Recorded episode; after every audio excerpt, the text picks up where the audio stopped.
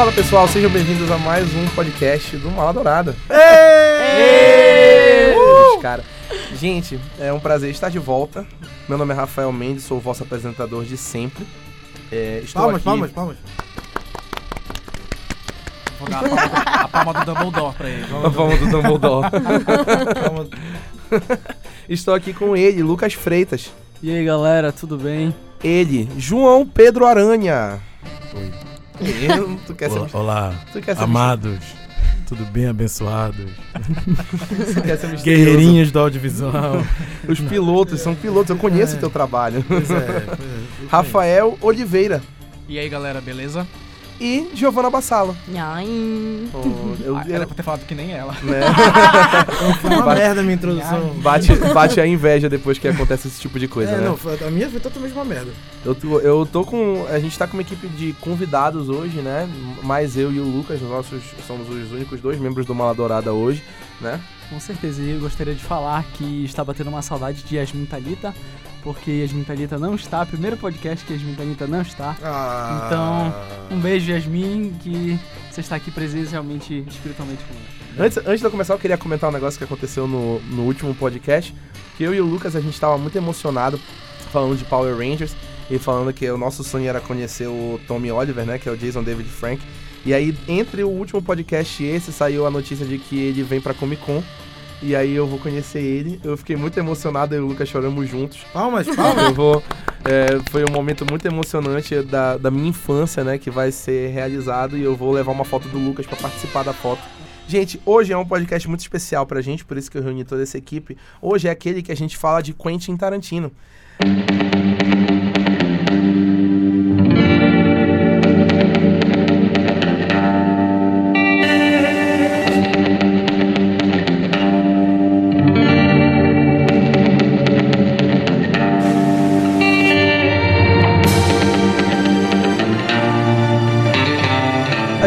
Fazer esse podcast especial porque esse mês vai estrear o nono e penúltimo filme dele, que era Uma Vez em Hollywood, né? Que tá sendo muito antecipado, não só pela, é, pela história, né? Pela, pelo legado do Quentin Tarantino, mas também pelo elenco que ele reuniu, que é liderado pelo, pelo Leonardo DiCaprio e pelo Brad Pitt, que vão estar juntos pela primeira vez no cinema, nunca tinha Ai, acontecido isso. coração. E a gente vai bater um papo hoje sobre Quentin Tarantino. A gente vai falar sobre ele, sobre a vida, a- o estilo artístico dele e a gente vai falar sobre os filmes dele também. Até então. Qual é a impressão de vocês sobre o Tarantino, sobre os filmes dele? Qual é a.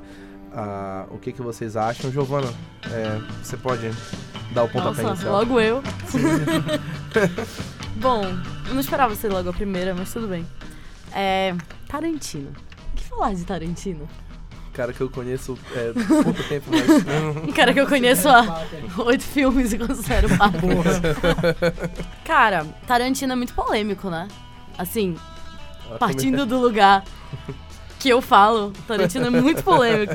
Assim, ele é incrível. Eu, eu, eu sou apaixonada pelos filmes dele. não- Apesar das críticas, que são muitas, de muitos lados, desde as críticas das produções mesmo, quanto até as críticas de relacionadas à, à personalidade dele, aos problemas na produção dos filmes e tal. Mas ele é incrível e não tem, não tem como negar isso, assim. E a minha maior contribuição aqui, eu acho, além do que os meninos vão falar, que com certeza vai ser muito incrível, mas eu quero mesmo trazer a noção dos papéis femininos do Tarantino. É isso que eu quero falar aqui. Legal, do, do protagonismo feminino. Do que ele protagonismo ou não feminino. Ou não. traz, né? É verdade. Válido, E- muito válido. Bem colocado. Beleza. Rafox, eu vou chamar, eu, eu vou chamar o Rafael de Rafox. no Chama pelo username, chama né? pelo username. Pra- facilita. Pra Sim, diferenciar, porque tem dois, é. tem dois, né? Sim. A Legião Então, Mala Tem Dourada. o Rafox ali e tem o Mendes aqui, né? Gente, é só seguir o Rafox no Instagram e é isso. Legião, Legião a Mala gente, vai- Dourada. a, gente reforça, a gente reforça depois o Instagram A no- gente no faz final. logo a publi da rede social, Tá sim. certo, cara. Sim. Rafox? Então, cara, o Tarantino, além das polêmicas, ele é um cara muito grande, muito completo em relação a, ao que ele representa no fazer cinema dele, mas eu consigo resumir ele em, pou- em poucas palavras até. Eu geralmente encaro o Tarantino como o cara que faz o- os filmes que são um sonho molhado de qualquer cinéfilo. Quem É. quem é cinéfilo e quem quer crescer e fazer um filme um dia, os filmes do Tarantino são aqueles filmes que a pessoa pensa em fazer assim quando ela crescer e ela for um diretor na vida. A forma como ele abraça, ah, tudo que fez parte da criação dele enquanto cinéfilo mesmo, no sangue, e na vivência dele, é muito incrível. É muito incrível. O cara, ele é uma representação de tudo que é realmente ser cinéfilo, apesar das polêmicas e tudo mais, o cara representa muita coisa, ele é muito grande. Legal. João Pedro Aranha. Perfeito, cara. Não, a definição dele foi foda. Ainda bem, que eu, ainda bem que eu falei primeiro. Queria dizer primeiro de tudo Não, que, que nessa gravação nada. só eu e o Rafael estamos usando óculos escuros. Então é um diferencial aqui que eu quero lançar, mas que vocês infelizmente não vão poder ver. Né? A mala dourada é em áudio. A relevância do comentário. Comentários relevantes aqui. Aqui só tem comentário É a relevante. primeira e a única vez Não, eu, vim, Pedro. eu vim aqui pra ser ótimo ou horrível. Eu não vim aqui pra ser 880. mediano. Não, não pode ser mediano. Mas, cara, definição pra mim de Tarantino é: ele é uma perfeita droga de entrada pra quem quer começar a ver filme sério. Cara, sim. Égua, Ele perfeito. é, ele é isso, cara. Tarantino. Tarantino ele, é maconha, sabe? é, Eu a ver filme pesado, seriamente. olha, achei pesado. Gostei. Porque depois dele e pelo tanto pelo banho de referência que ele te dá nos filmes, aí tu vai entender formas de exibição de filmes, a história do cinema, grandes referências, grandes diretores, e foi com ele que eu comecei a ver vários filmes na minha vida, assim, vários diretores, e o que me motivou inclusive a entrar pro audiovisual, cara, que eu sigo uma carreira de audiovisual e graças à, carreira do Tarantino, assim, me inspirou de certa forma, inspira muitas pessoas, com certeza. Olha, é, com o que todo mundo falou, eu acho que o Tarantino é aquela pessoa que não tem medo de fazer, de colocar a cara a tapa pela arte, sabe? Acho que ele não chega nem a fazer filmes. Ele realmente faz arte, ele quer. Ele, ele pegou o estilo que todo mundo sonhava, como, como o Rafael já tinha falado, e. Cara, dá, tipo, dá tudo que ele pode pra realmente trazer uma coisa gloriosa pra sétima arte. E ele não tem medo, mesmo com as polêmicas, mesmo com todas as dificuldades, ele sempre tá lá e todo mundo sempre espera muito dos filmes dele. Por essa maneira dele ser meio irreverente. Perfeitamente colocado. Eu, eu não tenho mais nem o que falar. É, todo mundo falou tudo que eu ia falar. E. Desculpa, Rafael. Não, tudo bem. Eu, sou, eu, eu estou aqui para ceder o espaço a vocês. Tô entendeu? aí, tio, eu, é tô só, eu tô só apresentando. Eu sou só o, o coadjuvante aqui.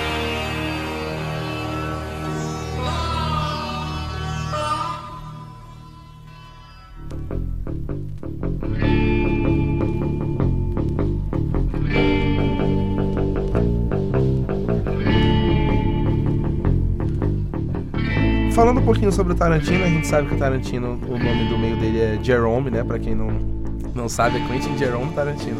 Mais impressionante é saber que não é um nome artístico, né? Não cara? é um nome artístico, parece um nome artístico, sabe? Quentin Jerome? Quentin Jerome Jerome Tarantino. Nossa, que bosta. Não, e se tu traduzires Quentin em português, fica Quintino. Quintino Tarantino. Caraca, é o que é, Quintino é de Tarantino. casa. É de casa. Parabéns, que lixo. Ele tem, ele tem 56 anos, hoje ele tá a cara do Samuel Rosa, né? Se vocês forem ver, o vocalista do Skank, né? Tá a cara do vocalista do Skank, eu olho pra ele e eu já começo a pensar que ele vai começar a cantar sutilmente, né? No meio do filme dele. Ele é do Tennessee e ele tem um sotaque mesmo sulista, né? Pode perceber em todas as entrevistas que ele dá, Verdade. não só nas entrevistas, mas nas participações dele nos filmes que ele faz, que é um detalhe que a gente vai falar depois. A gente, ele sempre aparece com um sotaque bem carregado de sulista, né? Do, da- dessa região do Tennessee. E ele praticamente faz tudo em todos os filmes dele, né? Ele produz, ele escreve, ele dirige. Ele é, basicamente tem um controle criativo de todas as produções dele. Eu acho isso muito interessante, vem muito do que vocês falaram. Tarantino ele faz só o que ele quer. Tipo assim, se não for do jeito que tá. Que ele idealizou, do jeito que ele quer, se ele não tiver o controle, não vai sair. É, até porque dá pra falar que ele é uma relíquia do cinema independente, antigo, americano, assim. E a gente sente isso nos filmes dele, porque são filmes Com perfeitos. certeza. É, ele, ele, ele aprendeu fazendo cinema, ele trabalhou em cinema como aqueles guichês, né? Que trabalham dentro do cinema. Ele me falaram até que ele trabalhou até em cinema pornô em Los Angeles. Existe esse boato. Existe esse rumor boato, né? que não é confirmado em relação ao que ele passou na vida dele, mas existe esse boato, que ele já trabalhou em cinema pornô. Já pensou? Ele trabalhou em locadora. Ele trabalhou na locadora, como é o nome? Tarantino trabalhou na locadora Video Archives, em Los Angeles. Tu tá entendendo? Archives. Archives. Archives. Archive. Wizard, Archives. patrocina o Mara Dourada, por favor. Por favor, Wizard. Não mete a minha empresa nisso. Não mete a minha empresa Coisas que vão ser nisso. cortadas do eu, episódio. já vou, eu assim. já vou colocar o Cabrão. Studios aqui. Vou começar a falar. Realização. Vou começar a falar. Patrocínio do Ostentação. do Ostentação, Cabrão Studios, Cinéfilos de Belém, CCAA. Vou começar a falar Boa, boa. a empresa de todo mundo aqui. Vocês as estão- empresas, é, cara. Vocês estão lascados. Olha lá.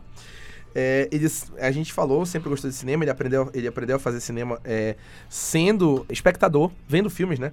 E isso é bem legal. E ele, o primeiro filme dele, que a gente vai falar daqui a pouco, ele juntou do dinheiro dele pra, é, pra é, dar o tranco na produção, né? E o cara, é o sonho dele. A, gente vê que é, fazer cinema, de fato, é, sempre foi o sonho do Tarantino. Outro ponto é, interessante é porque essa passagem dele pela Video Archives é sempre lembrada quando fala de Tarantino, porque Giovanna pontuou perfeitamente, né? O cara conseguiu, teve a oportunidade de ver tudo que era possível. Não só isso, pra respaldar esse negócio dele nunca ter estudado em faculdade de cinema, nada disso, ele fingia que era estudante de cinema e reunia com grandes diretores que ele sempre gostou muito pra entender o método dos diretores. Coisas é, que normalmente ele não diria numa entrevista normal, uma coisa que passaria na televisão. Então, ele teve acesso não só a grandes filmes e, e um grande arquivo de filmes na locadora, mas também conseguiu, de uma maneira muito malandra, bater papo com a galera e Muito descobrir, gênio, assim, né? o beabá da galera de fazer cinema, entendeu? E esse sempre foi o intuito dele, né? Querer participar de filmes ou querer produzi-los. E o seu grande sonho dele era ser ator. Tanto que aí é um- uma das razões que ele participa sempre dos filmes dele. Mas chegou um momento em que a paixão pela, pela direção, pelo roteiro, superou a, a vontade de atuar. Então ele seguiu mais por esse caminho. Ainda bem. Ainda bem. Ainda bem. Agradeço tem uns muito. filmes- Tem uns filmes pavorosos, que ele atua. Que, que ele Ele- atua, nossa. Ele é, ele, é, ele, é, ele é legal como ator, é bacana ver ele como ator, mas nessas participações especiais, é, É. né, desse jeito. Se ver ele como ator, por exemplo, no Drink no Inferno, é um negócio assim, Nossa, é. é peculiar. É um negócio Eu uma diria. vez a cada mil anos, né? é, é interessante que o Tarantino ele sempre foi tão dedicado pro cinema que ele nunca se interessou nem em casar, nem em ter filhos. Ele não tem uma, uma linhagem e ele deve ter é, namorada e tudo mais, mas ele Vida nunca se interessou, pessoal, é. tipo, em, em estabelecer uma grande vida pessoal, uma família, porque pra ele o- a vida dele é cinema, né? É fazer filme. Talvez depois do décimo. Isso já é uma outra curiosidade. Ele sempre falou que ele só queria fazer 10 filmes no máximo, né? E o nono já tá saindo aí. E eu, inclusive eu tava falando com, com a mamãe sobre isso, ela falou: "Esse já é o último". Ela já meio chorando. e aí eu disse: "Não, mãe, ainda tem mais um". tá chegando, tá tá, che- chegando. tá chegando, Tá né? chegando. Já pensou que a gente vai chegar numa época que vai, vão- não vai ter mais filme do Tarantino? É por- ele fala, inclusive, sobre essa história dos 10 filmes, que ele pensa assim, ah, todo diretor, todo realizador de filmes sempre pensa em um milhão de ideias e acaba nunca executando. Eu defini um limite de 10 filmes e eu vou executar o máximo que der nisso aqui.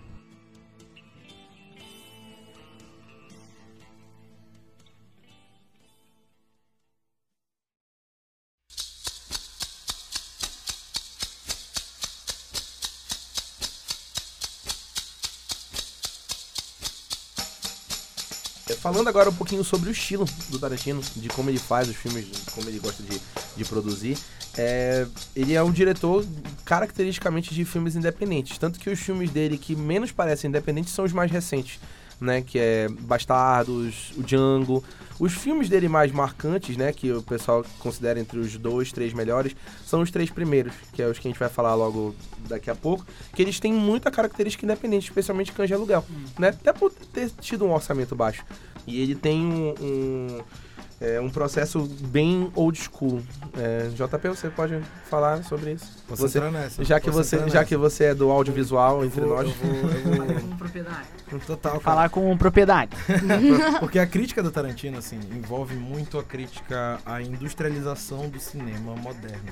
E como os processos de hoje em dia são se afastaram totalmente do que era o cinema que ele se apaixonou quando ele era mais jovem e quando ele entrou nessa carreira de diretor, entendeu? Então, por exemplo, é, é típico alguns detalhes técnicos, mas não vou também entrar em nada muito técnico porque Por favor. porque, porra, né? Pelo amor de Deus. Ele, por exemplo, não gosta de ver, de dirigir uma cena olhando o filme, olhando o que está sendo gravado. Ele não gosta disso, não é a preferência dele, porque ele quer interagir com os atores. Ele é um diretor que tem um método de interação com os atores. O tempo todo que tem algum erro, alguma falha, então alguma coisa a acrescentar, ele tá lá olhando para os atores. Ele sabe o que ele tá compondo em termos de fotografia.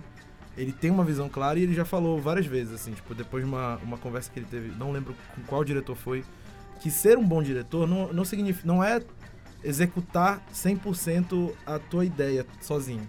É contratar pessoas que sejam boas o suficiente para estarem alinhadas com o teu pensamento.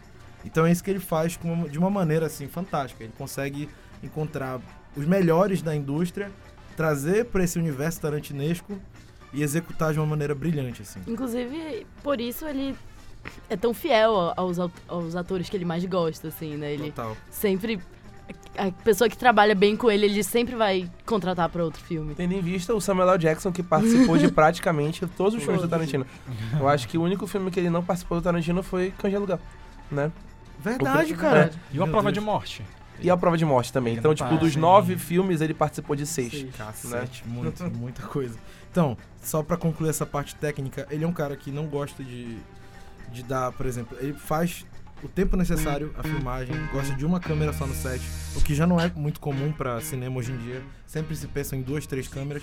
Isso não é necessariamente uma coisa boa nem uma coisa ruim, é só uma coisa que é o método dele. Ele prefere fazer dessa forma porque ele quer resgatar essas tradições antigas de cinema e mantê-las vivas. E que ele seja essa figura hoje em dia que está resistindo contra esse movimento é, só de fazer filmes muito comerciais e que, e que lotem milhares de salas de cinema. Não é exatamente isso que ele quer. Ele quer fazer filmes que as pessoas gostem, mas que sejam feitos à moda antiga para lembrar como era bacana fazer filme antigamente. E que acabam lotando salas de cinema. É verdade. Tendo em vista o, o próprio Agora Era Uma Vez em Hollywood, que já estreou nos Estados Unidos, e ele já é a maior bilheteria de estreia do Tarantino de todos os nove filmes que ele teve. Nossa. E que pode ser, a- até então, o Django Livre é a maior bilheteria, mas pode ser que o Era Uma Vez em Hollywood ultrapasse com a estreia mundial que vai acontecer agora nas próximas semanas, incluindo no Brasil.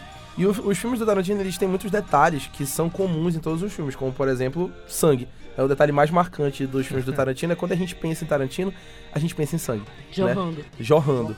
E é, é sangue jorrando de uma forma é, grotesca e real. É um negócio assim que ele faz umas explosões que soltam sangue.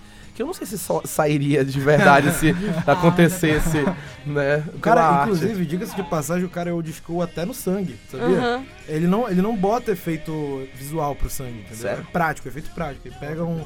Normalmente é uma bolsa que às vezes é preservativo. Deve ser sei bem lá. grande aquela É, bolsa. Não, são litros e litros e quantidade de litros de sangue, sangue. cara. É Ele deve loucura. se divertir estourando essas bolsas de sangue, né? Ah, quando Eu lembro- acabou, sobrou sangue, gente. Bora. É, eu lembro da cena do Pulp Fiction, que pra mim, é a mais marcante pra mim envolvendo sangue, alguma cena com sangue, que é tranquilo. quando o Vincent Vega atira na cara do Marvin sem querer na- dentro do carro. hein? Caraca, eu atirei na cara do Marvin, bicho. Eu acho tanta graça Muito nessa boa cena. Isso é- É o momento mais marcante pra mim de ver uma bolsa de sangue explodindo no filme do Tarantino. Eu, eu acho que é o momento mais marcante do Tarantino é a, é a, a morte do Marvin, né? No, no Pulp Fiction. Porque o que eu acho mais interessante nessa cena é que ele, a- o, o Vincent Vega estoura a cara do Marvin e ele vira como se nada tivesse acontecido. Ai meu Deus, eu acabei de dar um tiro na cara do Marvin. Ele fala nesse tom de voz. O Samuel Jackson, Né? porra! né? tipo assim, tu acabaste, tu acabaste de matar um cara. Ah, com um tiro no rosto, o carro está cheio de sangue. A polícia pode te ver um carro conversível e ele num tom de voz na- normal. Cara, eu atirei na cara do Marvin. sabe? Isso é uma outra característica legal do Tarantino, esses diálogos dele que. Sabe, eles são completamente descontextualizados. É um, é um momento que não deveria ter diálogo e tem. Ele, ele inverte, ele não, ele não liga, ele não se preocupa pra esse tipo de coisa. Né? Eu acho isso bem legal, essa parte dele de mexer com os diálogos e colocar diálogos sobre mesmo em universos fantásticos que ele cria sobre histórias, tipo assim, diálogos normais, mundanos, né? Ah, o ponto dele é esse, cara. Ele humaniza os personagens no nível que o diálogo é super interessante, sabe? Então tem filmes que a gente vai comentar mais pra frente que, assim, começou o filme, tu pensa que é um filme de bandidagem pesada e o diálogo é Madonna, sabe? É, o É. Pu- Pulp Fiction que começa falando sobre como é que chama o quarteirão na França. Então, assim, é- isso é uma técnica boa de humanizar personagem, sabe? Boa de da gente se relacionar com o cara. Não só porque ele é. Ah, não é só porque o cara é bandido que ele não assiste TV, que ele não viaja, que ele não tem referência musical. Então é bacana ter esse, esse tipo de, de perspectiva de um personagem, sabe? E acho que é bacana outro, outro ponto desse, com relacionado ao Tarantino, é justamente a parte, as partes da história que ele resolve contar, sabe? Ele normalmente não escolhe assim, ah, eu quero o principalzão acontecendo. Então, ele pega assim a parte mais insignificante do que seria um grande evento e transforma isso no filme. Transforma isso numa grande coisa. Isso num, num momento impressionante que tu fala assim, cara, realmente eu não precisava ter visto a parte principal. Acho que isso aqui definiu totalmente. Além disso, a trilha sonora do Tarantino ela é muito marcante, né? Ele, total, cara. é, o- todos os filmes, que, todas as trilhas sonoras, não só as trilhas sonoras originais que ele cria para os filmes, mas as músicas que ele escolhe marcam, sem dúvida. Por exemplo, a música de abertura do Pulp Fiction, que é aquela batida que depois o Black Eyed Peas usou, né, em Pumped, ficou muito marcante. Inclusive, é a... É a é o nosso riff de abertura do primeiro episódio do Maladourada, é a abertura do Pulp Fiction. Fica aí. Hoje vai ter muita curiosidade, porque a gente vai chegar lá, vocês vão entender. Cara, Relacionado ao Maladourada. Não, a trilha sonora faz parte não só do. do assim, de, abrilhanta totalmente o filme, mas ela é pensada desde o início. Ela é um processo que vem no roteiro, a trilha sonora. Ele não, ele não escolhe a trilha sonora pra dar ritmo no filme só. Ele escolhe pensando assim, "E essa música, apesar de não ter nada a ver com gênero, vai compor 100% esse filme e vai ser foda. Realmente o, o Tarantino ele se força a sair fora da curva, sabe? E eu acho muito, muito incrível porque, tipo, ele não, tem, ele não tem medo de ter a própria identidade dele, sabe? E toda vez que a gente tá esperando um filme do Tarantino, quando a gente vai, tipo, tá esperando agora, vamos supor, na Hollywood, é, a gente tá esperando o quê? Tipo, a gente já sabe que vai ter uma boa trilha sonora, a gente já sabe que provavelmente vai ter alguma cena de- com sangue, a gente sabe que, tipo, a história vai ser uma história muito boa, porque ele sempre escolhe uma boa história. Ele conseguiu fazer até agora, tipo, oito filmes que foram incríveis, sabe? Não teve um filme que tu fale assim, hum, ah, esse aqui é mais ou menos. Tem filmes que tem pessoas que não gostam de alguns, mas, tipo, a maioria das pessoas fala, tipo, ó, ok, isso é arte, sabe? É, de qualquer forma, assim, tendo críticas ou não, é entender o tanto de trabalho que estava empenhado Exatamente. Em fazer aquilo acontecer, sabe? Vamos conversar sobre isso depois. O, o, o Heraldo tá falando aqui que tem uma, uma coisa muito forte com Hitchcock, é verdade. É verdade. ah, o Hitchcock também fazia muita participação nos próprios filmes. Interessante, tá vendo, Heraldo? É, Falei. grande nave mãe. Falei. Grande nave mãe. Vem pra cá, Heraldo. Já falei pro Heraldo participar do podcast. Isso é bem interessante. De fato, tem muita influência de, de Hitchcock no, no- nos filmes do Tarantino, né? Em todos os detalhes que ele, que ele aborda. Legal. O Heraldo vai participar. Heraldo, Heraldo, Aguardem. ele tá aqui. Antes da gente passar pro nosso grande tópico, é legal mencionar que tem uma teoria de que os filmes do Tarantino todos se passam no mesmo universo. Uma teoria ou não. Ele basicamente confirmou isso, né? Confirmou, tá confirmado. Sim. Ele confirmou que existem, existe o mesmo universo onde todos os filmes dele se passam, que é o universo normal, palpável e o universo fantástico. Que ele diz que tem um dentro dos filmes dele tem um universo onde tem pessoas normais como é, o pessoal do Cães de Aluguel, Pulp Fiction, que vai ao cinema assistir filmes do nível de Kill Bill, Bastardos Inglórios. Então ele classifica os filmes dele em filmes que poderiam se passar na realidade e filmes que são muito fantásticos e que seriam filmes dentro dos filmes dele. Os filmes normais, entre aspas, entendeu? Não, e bacana de- desde as grandes conexões, né? É, como, por exemplo, a gente vai ver dos irmãos Vega, que são citados tanto no Cães de Aluguel quanto depois no Pulp Fiction. É, até coisas pequenas, tipo a marca de cigarro que eles usam. É a mesma marca mesma de cigarro marca em de todos os filmes. É. Desde assim lá de antigamente e tal. Loucura. Não é uma coisa assim necessariamente explícita, mas é um detalhezinho super legal quando a gente vai vendo a coisa se conectando. Tarantino criou a sua própria linha de crossovers, né? É. Basicamente. É como diria a nossa amiga Yasmin Talita se estivesse aqui, ela ia chamar, dizer que era um Tarantino verso. que aí Yasmin, depois que ela assistiu Homem-Aranha no Aranha Verso, ela está viciada em chamar tudo de verso. E agora a gente vai começar a falar dos filmes do Tarantino propriamente, né? A gente vai começar a abordar filme por filme. Agora vamos falar de, dos filmes que ele dirigiu, principalmente, né? Porque ele tem outros filmes, ele já fez, trabalhou no roteiro na produção de Um Drink no Inferno, é, Arrumou a Queima-Roupa, que foi o primeiro roteiro que ele vendeu. Mas a gente não vai abordar esses filmes. Nós vamos falar só dos filmes que ele dirigiu, dos nove filmes que ele dirigiu, começando com Cães de Aluguel.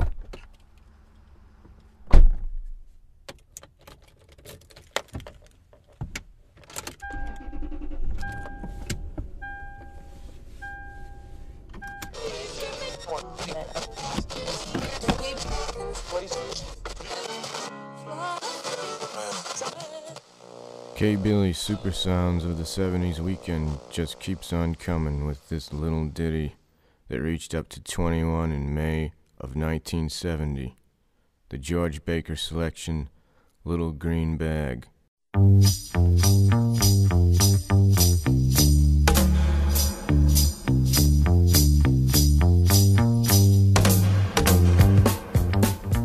Começa falando de de Aluguel. De Aluguel é a estreia do Tarantino na direção, foi o filme que a gente falou que ele juntou dinheiro para financiar, com a ajuda do do embuste, né? Harvey Weinstein, ele conseguiu chegar lá, né? Enfim, é, infelizmente, né? O cara ajudou. Não é né? É. É. Mas. Não é. temos como fugir desse fato. Não temos como fugir desse fato, né? Caneta é até complicado. caiu isso, aqui. Isso tá, na, isso tá na história do Tarantino, infelizmente, mas o Harvey Weinstein ajudou a financiar o Cães de Aluguel e os filmes do começo da carreira, até boa parte, acho que até. Acho que Até praticamente bastante, todos, até, bastante, não, acho que até oito odiados, na verdade. Ele tava, É o primeiro filme- estavam produzindo. É o primeiro irmãos. filme sem o, sem o Harvey Weinstein, vai ser agora uma, Era Uma Vez em Hollywood, que ele até trocou de estúdio, né? Então o Harvey Weinstein ajudou ele no começo pra Isso- ele produzir o, o, o Cães de Aluguel. Harvey Weinstein, né? Sentiu o peso do suspiro agora? Não, eu, eu não, não vou entrar em todas as polêmicas, porque já tá todo mundo até cansado de falar disso. Mas, com relação especificamente ao Tarantino, foi, foi meio difícil pra mim, assim, como fã do Tarantino, é lidar com toda essa situação, porque de fato o Tarantino não seria ele, o- nós não teríamos toda essa obra sem o Einstein. E o Tarantino admitiu que ele sabia. Ele falou, eu sabia. Acho que eu sabia o suficiente. Foi, foi o que ele, as palavras que ele usou. Eu sabia o suficiente. Mas ele também disse que se arrependia por nunca ter feito nada, nunca ter denunciado, nunca ter falado nada. E a gente sabe que o Einstein era uma coisa gigante, né? Não, não dava pra ir contra eles, uma pessoa. A coisa tinha que acontecer como aconteceu. Tinha que ser todo mundo contra ele. Então, eu, eu, eu perdoo o Tarantino. É, por- é, é- por- é até aquela história. Eu tenho, eu tenho para mim que o Tarantino, ele teve. Ele tinha muito rabo preso também com o Tinha. Einstein. Se ele, se ele denunciasse, ele poderia perder, entendeu? O cara é, é, é, é de se julgar, é, de fato. Tem que, tem que se questionar, porque é uma questão moral também, né? Mas a gente não, não significa que a gente não pode aceitar o perdão, a pessoa se arrependeu, né? Não pode, tipo, perdoar, né? Isso acontece. É, erros e é, mais importante do que os erros é reconhecer que errou e, e- e reconhecer a mudança. É, eu acho que o Tarantino ele ficou preso nessa rede em que os irmãos Weinstein conseguiam colocar todo mundo com que eles trabalhavam. Por exemplo, um dos meus diretores favoritos, o Wes Craven, e a franquia Pânico, que é uma das mais marcantes da minha vida. Todos os filmes foram financiados pelo, pelos Weinstein. Então, eles cons- conseguiam criar essa rede em que quem trabalhava com eles ficava preso de uma certa forma. E que nem como tu falou, tinha que acontecer do jeito que aconteceu. Vi todo mundo de uma vez numa avalanche, assim. Porque somente um, dois, três não conseguiam realmente ir contra o, os Weinstein, no caso. Agora falando, voltando a falar do filme em si, né? Esse momento foi importante de fato. É, como a gente falou, Cães de Aluguel é a estreia. E pra mim, eu acho que a estreia mais marcante de um diretor no cinema é Cães de Aluguel. O que é que consiste Cães de Aluguel para quem ainda não assistiu? É um roubo que vai ser executado por um grupo de bandidos que dá errado porque a polícia descobre com a ajuda de um informante que eles não sabem quem é. Tem um informante na equipe que eles não sabem quem é. E o filme todo se passa, basicamente a boa parte dele, depois que o roubo dá errado e que a polícia já pegou e que só tem uma parte deles vivos tentando descobrir qual deles traiu a equipe. E nós nunca vemos o roubo, né? Não, o roubo Não nunca aparece. Nada Isso é roubo, foda. Isso nada. pra mim é o diferencial do O roubo filme. não aparece, só aparece a perseguição depois do, do, do, do roubo dando errado, a polícia indo atrás deles, matando um por um, matando inclusive o próprio Tarantino, que ele faz parte da equipe, é um dos que morre no, no assalto, né? Acho que ele é o primeiro. É o primeiro que morre, se Ainda não me bem. engano. Eu adoro a transição que tem. A gente já falou extensivamente da cena de abertura do café. Ela é cheia de detalhes, né, naquela cena que os detalhes eles inclusive espelham o- a personalidade dos personagens e o que viria à frente, né, do, do no próprio roteiro, na própria história, tudo acontece ali naquela, naquela cena do café. Isso é muito inteligente. É muito é muito legal como o filme transiciona do nada dessa cena do café que é aparentemente pacífica pra todo o caos. Então, peraí, tá é pra dar spoiler. É pra dar spoiler, vai ter um aviso de spoiler. Spoiler free então, beleza? Mano, quantos spoilers a gente Não, já não ok. deu? Agora que tu percebeste isso. São 27 anos de spoiler, que é de 92 esse filme. Então prepare-se, galera. Exatamente. Quem não viu já entendeu? É isso aí, meu irmão. E é, É bem, é bem interessante esse roteiro. A cena do café, ela é genial. O próprio Tarantino aparece na cena dizendo que Like a Virgin é uma música sobre uma mulher que é viciada em sexo. It shouldn't hurt. You know, her pussy should be bubbling by now. But when this cat fucks her, it hurts. It hurts just like it did the first time. You see, the pain is reminding a fuck machine what it was once like to be a virgin. Hence, like a virgin.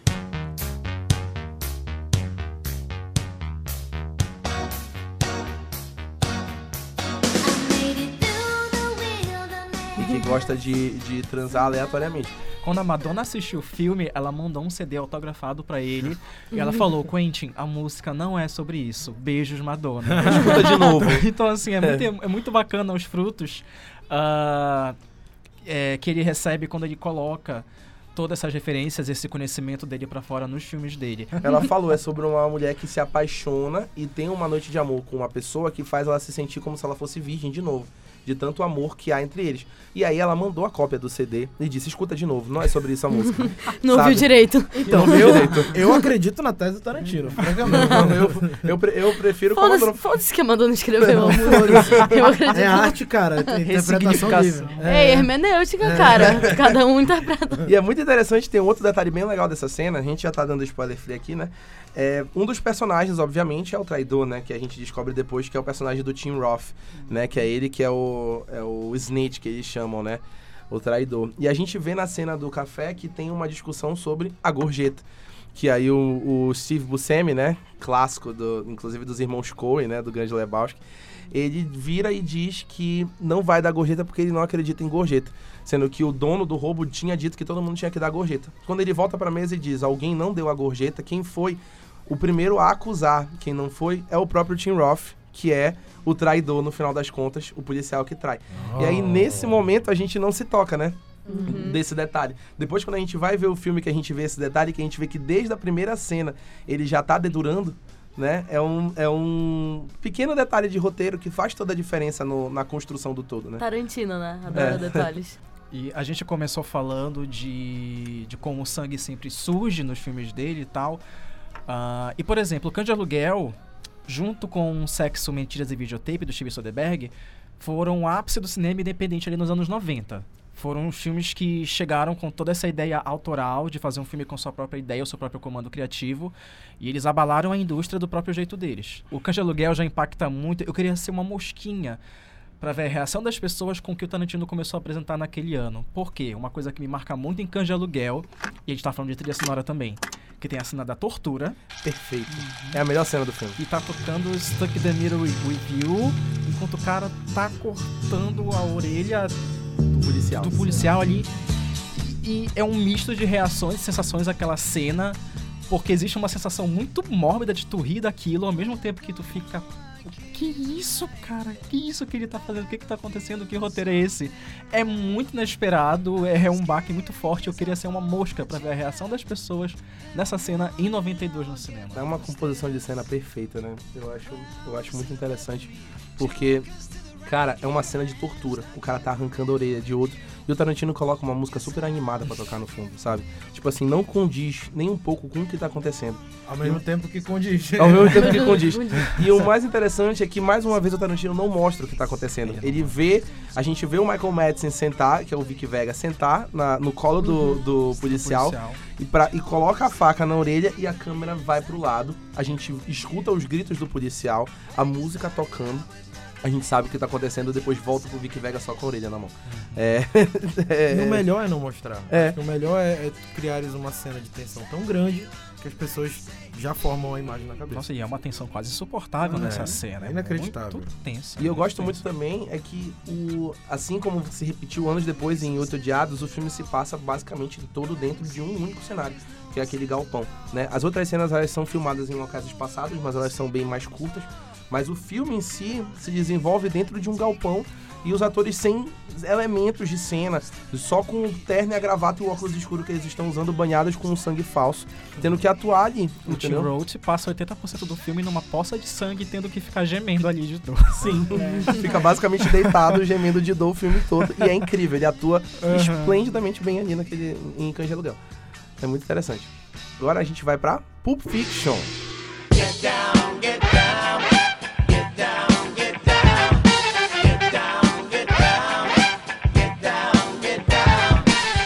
Gostou da pausa agora que eu dei? Gostou da Já pausa? tô imaginando, cara. Já gostou da pausa agora que eu dei? Tá top, top. Pausa top. Pulp Fiction veio dois anos depois e é considerado por muitos o melhor filme do Tarantino até hoje, né? Foi onde ele realmente mostrou o que é uma narrativa não linear, né? Porque Pulp Fiction, que é o, o detalhe mais marcante do filme, é que a gente vê personagens que morrem no meio do filme e que depois eles aparecem como se nada tivesse acontecido, né? É, incluindo o Vincent Vega, né? Que é o, o John Travolta. Ele morre no começo do filme e depois ele aparece. Parece que ele não morreu. E aí as pessoas ficam confusas. Ué, não tô entendendo, ele não morreu ainda agora, o que, que ele tá fazendo vivo aí, né? É, porque não estão acostumados com o jeito, com a narrativa não linear. O filme é completamente desorganizado. Isso é, isso é bem legal e foi aí que ele mostrou um estilo inovador de fazer filme. Importante falar que ele, né, depois do Cães Aluguel, teve uma estreia fenomenal, né, como diretor, foi altamente reconhecido. E aí surgiu uma pressão gigantesca em cima dele, vários convites para participar de grandes produções de Hollywood. Ele decidiu nessa época se tocar em Amsterdã por dois anos, assim, ficar escrevendo loucamente o filme. É, não dois anos, mas enfim, ficou escrevendo por muito tempo esse filme, é, pensando no processo, porque ele acreditava piamente que é, é, são várias teses, né? O Tarantino é um cara de muitas teses, ele fala muitos argumentos e, e faz sentido. Dentre eles, que o segundo filme é mais importante que o primeiro, na opinião dele. Porque o primeiro filme pode ser bom por um, uma questão de sorte. Agora, o segundo filme, se o segundo filme é bom, quer dizer que o cara é bom mesmo. e nesse caso, É, foi verdade. tão bom que ele recebeu a Palma de Ouro em Cannes, cara. O maior Uhum. festival de cinema, as- assim, especializado pela crítica. E, e esse é um dos maiores prêmios que, que o festival tem, talvez o maior prêmio. Com certeza, ainda mais um, um- um filme que era independente, né? Tipo, eles pegaram. Realmente o Tarantino chegou e conseguiu abarcar toda essa, essa gama de filmes independentes que estavam surgindo na década de 90 e trazer pra cima.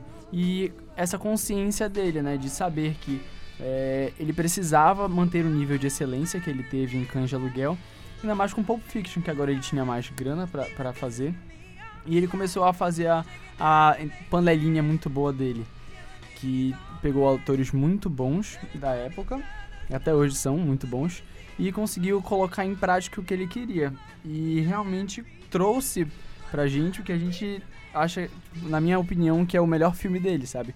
Porque ele conseguiu estar no auge, entre aspas, da sua genialidade e, tipo, ele podia explorar o que ele quisesse, sabe? Eu achei isso, acho isso muito bom. Agora vem uma curiosidade bem legal, pra quem nos acompanha desde o começo. Tem um personagem no filme, que é o Marcellus Wallace, que ele é o basicamente o chefão do filme, né? Todo mundo trabalha basicamente pra ele, ou tem alguma coisa relacionada com ele em Pulp Fiction. E tem um item no filme que é um item muito misterioso que ninguém até hoje descobriu o que é que o Tarantino não falou e não vai falar. Que é o que todo mundo procura no filme, todo mundo fica maravilhado, que é um item de material dourado, que ninguém sabe o que é. Ah, existem teorias de que é a alma do Marcellus Wallace, né? Que tá dentro, que ele fica dentro de uma mala. Daí vem o nome do nosso projeto, Mala Dourada.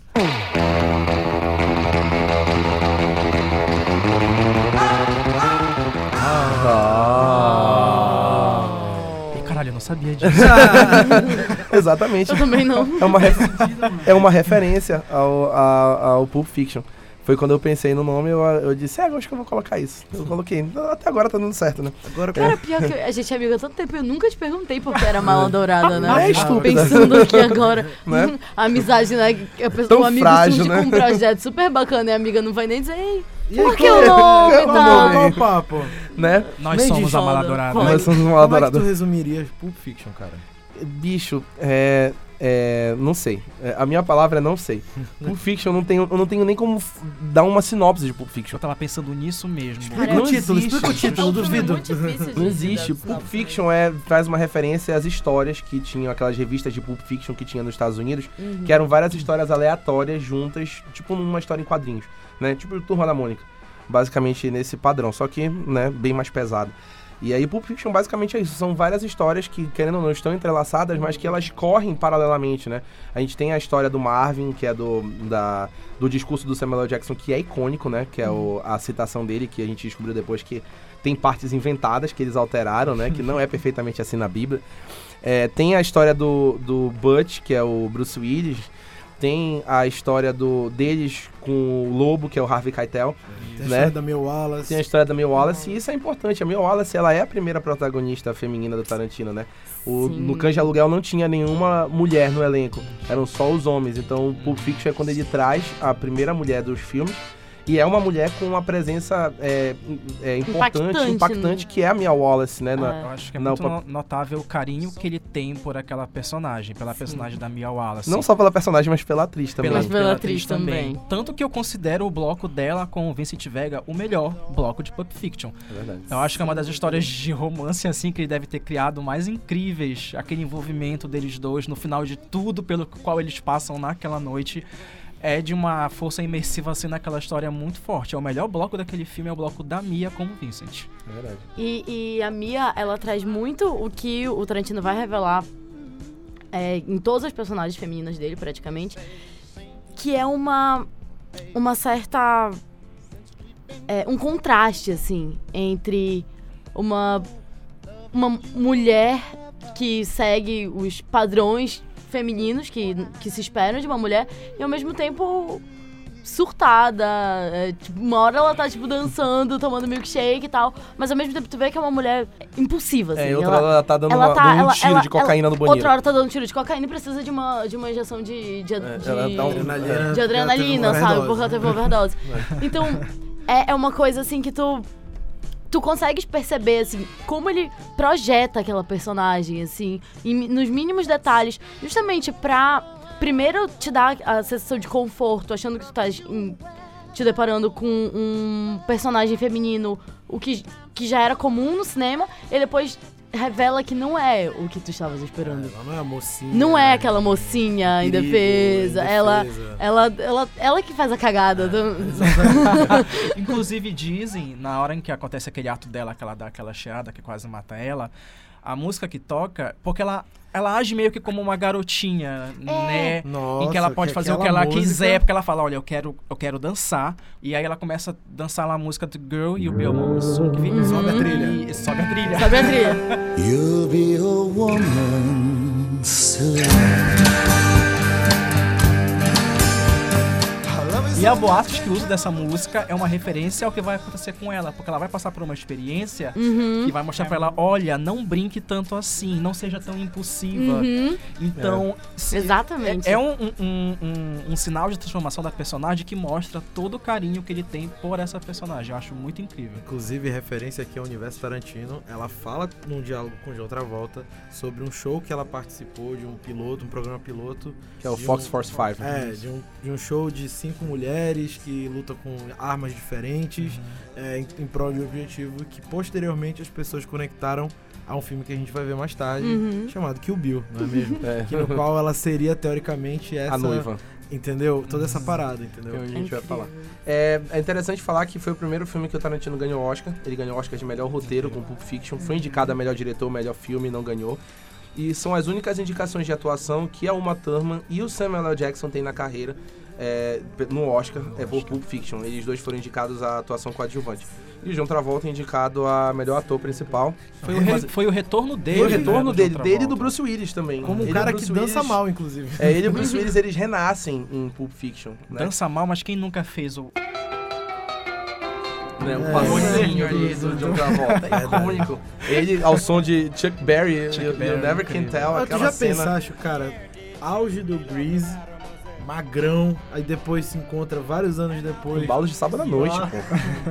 É a, é a primeira indicação dele ao Oscar, Bala é de Balas de sábado à noite. noite, Grease. né? Enfim, mano, anos depois já gordo, cabelo escroto, dançando mal, usando E é, drogas. é muito louco, interessante, velho. é interessante essa cena do- da dança, que o Tarantino tava dançando, né, atrás das câmeras. Tem um vídeo dele que ele tava dançando, fazendo o passo, acompanhando, eles dançando, e aí depois ele pega a câmera e ele mesmo filma uma, uma parte da cena, né?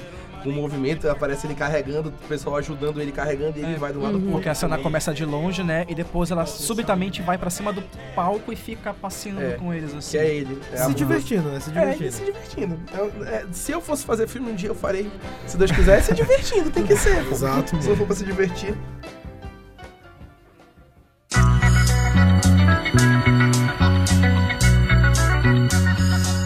Jack Brown, eu vou falar aqui, ele é. É, eu vou deixar vocês falando, porque Jack Brown é o meu filme menos preferido do Tarantino.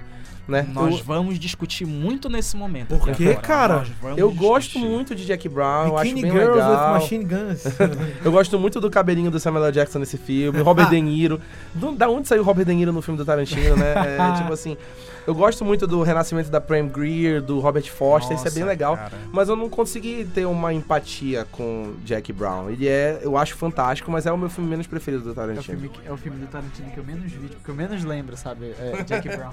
Mas eu acho que ele é um bom filme.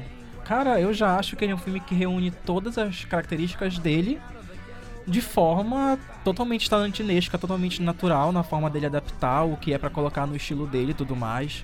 As histórias, alguns pequenos blocos divididos e depois es- esses blocos se reencontrando em algum momento no filme, num ápice muito longo e em que ele sustenta a atenção de uma forma muito contínua. Às vezes parece que as cenas têm pouquíssimos cortes, assim, pela forma como ele acompanha as caminhadas do, do personagem. E eu, eu admiro muito esse filme porque ele. ele uma das, um dos motivos pelo, pelo qual ele concebeu esse filme é porque ele queria trabalhar com a Pangria. Porque ele consumia os Backsploitation dos anos, dos anos 70. A Pangria era uma, uma, uma ídola pra ele. ele Black Exploitation, pra quem não tá ligado, é um movimento que teve no cinema americano, é, que era basicamente uma insurgência negra no cinema. Né? Isso, filmes sobre negros feitos para negros. Exato. E, e não, e lá tu encontrava qualquer bizarrice, tipo, samurais negros, assim, sabe? Coisas assim que não necessariamente iam fazer sentido é, não- se fosse analisar historicamente, mas é, era isso, sabe? Era a vontade de, de, de estar protagonista da história. Talvez o que a gente tenha mais perto de Black Exploitation hoje é o Spike Lee, né? Ele é... É o Spike Lee totalmente. Totalmente, sim, cara. Totalmente. É, num, num âmbito bem popular, assim, globalizado, né? Até pela visibilidade, é o Spike Lee, provavelmente. Uhum. Mas inclusive com Jack Brown, ah, em diversos textos que eu já li por aí, foi quando começou a polêmica sobre como o Tarantino aborda certas coisas que não estão no lugar de fala dele. É um. Porque no Jack Brown, ah, ele tem uma pro- protagonista negra. E nesse universo, tanto que tem o Samuel Jackson também, né? ah, ele já começa a abordar ah, certas características dentro da vivência negra em relação às gírias e o submundo do crime, onde a maioria acabam sendo os negros e os pobres, enfim. Com Jack Brown, meio que ele começou a vir com isso, que hoje em dia é uma das grandes polêmicas em relação a ele. Sobre ele- como, ele- como ele representa certas coisas que não estão no lugar de fala dele. Mas eu acho o Jack Brown sensacional. É um filme muito Tarantino. Eu entendo total esse ponto, cara, que, enfim, acho que depois vale até mais a gente abundar com. Falar sobre isso. Fala sim. sobre isso e é, é muito importante.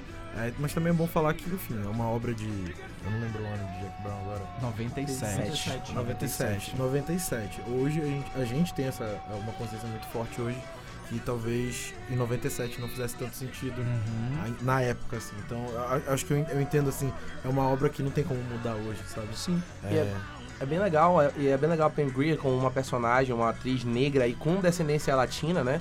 Que a Pam Grier tem, num protagonismo do filme, numa história onde ela é, se centraliza no meio de, um, de uma trama onde ela é, naturalmente seria discriminada porque ela trabalha como aeromoça e descobrem que ela é traficante. E é bem legal como eles colocam a, a, a- persona da mulher negra, latina, que já é meio vulnerável, né? Meio. Já é meio vulnerável, num ponto onde ela fica mais vulnerável ainda e ela se sobressai, né? E consegue é, vencer. Eu acho isso é, é bem legal, né? Apesar, como eu falei, não é o meu filme preferido, mas Jack Brown eu acho fenomenal, eu acho, eu admiro bastante. Oscar não foi pro ator que faz o interesse romântico da Pangria. Sim, Eu- o Robert Foster. O Robert Foster. Ele Ele foi foi, indicado ao indicado Oscar. ator coadjuvante. Sim. Mas é engraçado que quando o Jack Brown aconteceu, ele foi o filme que meio que disse assim pras pessoas: ah, ele está começando a esfriar Sim. o Tarantino. É. Porque o filme, ele fez sucesso na época, ele fez dinheiro, mas o ânimo das pessoas no geral não, tipo, Não foi É aquela porque coisa- ele não Foi, foi tão ousado quanto é, Canja Aluguel e Pulp Fiction foram antes, Uhum. né? Aí se ele pensou, bom, já que o pessoal, né... E não foi um filme de muitas teses.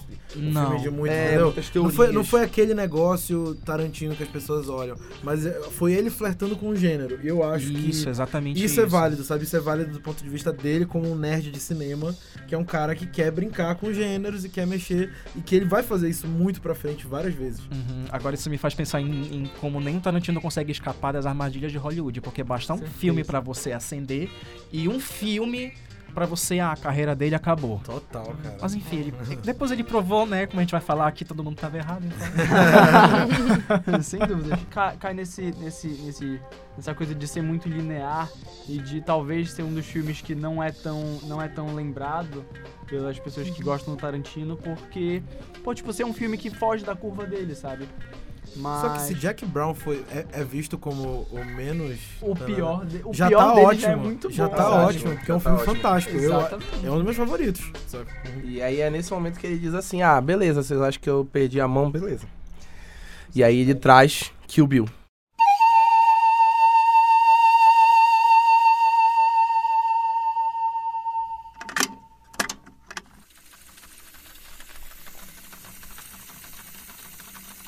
Vocês acharam que tinha acabado? Essa foi só a primeira parte, pessoal. Ainda tem muito mais filmes do Tarantino pra gente falar. A gente ainda vai falar de Kill Bill, ainda vai falar de Bastardos Inglórios, ainda vai falar de Django Livre e vai falar principalmente de Era Uma Vez em Hollywood, que é o próximo filme do Tarantino. Aguardem em breve muito mais conversa, muito mais diálogo e muito mais diversão